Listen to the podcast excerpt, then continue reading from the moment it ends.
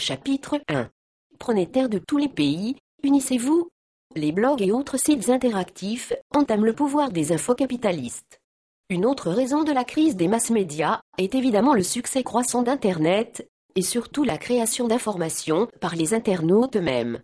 Une création collaborative et une diffusion en peer-to-peer, P2P, en français de particulier à particulier, ou de pair à pair, qui permettent de constituer et d'entretenir un réseau d'informations que l'on peut confronter les unes aux autres, et, en ouvrant très largement les sources, dont on peut vérifier la fiabilité.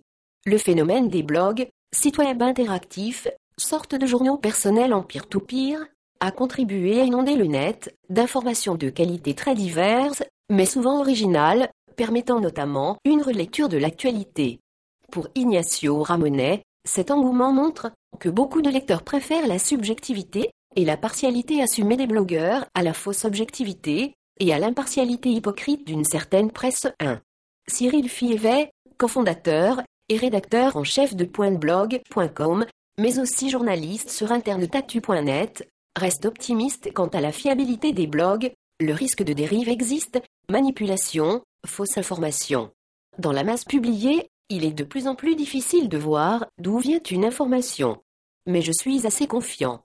Il se met en place un écosystème qui arrive à valider avec des outils de popularité et des liens croisés. C'est une étape majeure, la perte du monopole des médias et des journalistes sur l'information. Ils ne sont plus les seuls à rapporter ce qui se passe dans le monde. On a aujourd'hui des précurseurs d'un journalisme citoyen qui va se démultiplier de Danji Mort, qui a une longue expérience de blogueur, estime qu'Internet peut sauver le journalisme, aujourd'hui en perte de crédibilité 3. Il prédit un rassemblement de journalistes, d'informateurs et de lecteurs, transformant le journalisme en une sorte de conversation assistée par la technologie, au lieu du monologue descendant du haut vers le bas, top-down, qui est trop souvent la norme aujourd'hui. 3. Danji Mort, WET Media. Grassera au journalisme by T People, Forte People, Oreilly, 2004. Un autre facteur déterminant du désenchantement, pour la presse traditionnelle, est l'augmentation du débit des réseaux d'Internet avec la DSL, qui s'accompagne d'un essor du multimédia. Grâce à ces réseaux, l'usager peut recevoir de la vidéo en qualité TV, sur son PC, et s'abonner ainsi à de multiples canaux de télévision. En France, déjà plus de 7 millions de foyers ont accès, à haut débit, à la presse en ligne. Il faut savoir que 80% des journaux du monde, au nord comme au sud, possèdent désormais des éditions en ligne. Les expatriés peuvent lire en direct leur journal favori sur le net, depuis n'importe quel pays de la planète. Le téléphone portable, quant à lui, est en train de créer une nouvelle forme de communication interactive pratiquement en temps réel, des services aujourd'hui proposés aux abonnés, leur permettant de recevoir des flashs d'informations des nouvelles courtes en SMS et même des petites séquences vidéo.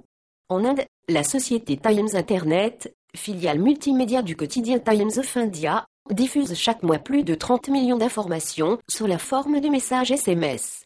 Au Japon, et en Corée du Sud, un nombre croissant de personnes s'informent par l'intermédiaire de leur téléphone portable, sur lequel elles reçoivent des émissions de radio, et même des chaînes de télévision en continu. Cependant, à l'instar de toutes les utilisations de terminaux à faible bande passante perceptive, ces modèles de communication grand public apparaissent plutôt comme une forme d'extension des masses médias, conduisant à maintenir le récepteur dans une situation de réception à faible capacité cognitive. Il résulte de telles évolutions que la grande majorité des secteurs d'information, en dehors d'Internet, perdent de l'audience tant la concurrence entre médias est devenue sévère.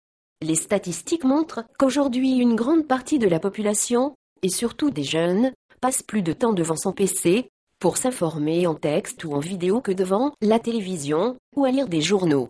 L'ensemble de ces pratiques, auxquelles s'ajoutent des outils numériques puissants conférant de nouveaux pouvoirs aux pronétaires, conduit à l'émergence irréversible des médias des masses, confrontés désormais aux masses médias traditionnelles.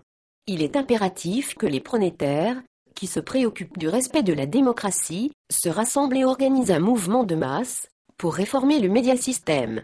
Évidemment, ce dernier, né de la concentration des infocapitalistes, se sent menacé par la montée des médias des masses. Il sera difficile de rééquilibrer l'important contrôle exercé par les grands groupes de communication. plus il se matérialisera, plus la lutte sera rude. L'essentiel, comme le disent Mckesney Nichols, ainsi que J.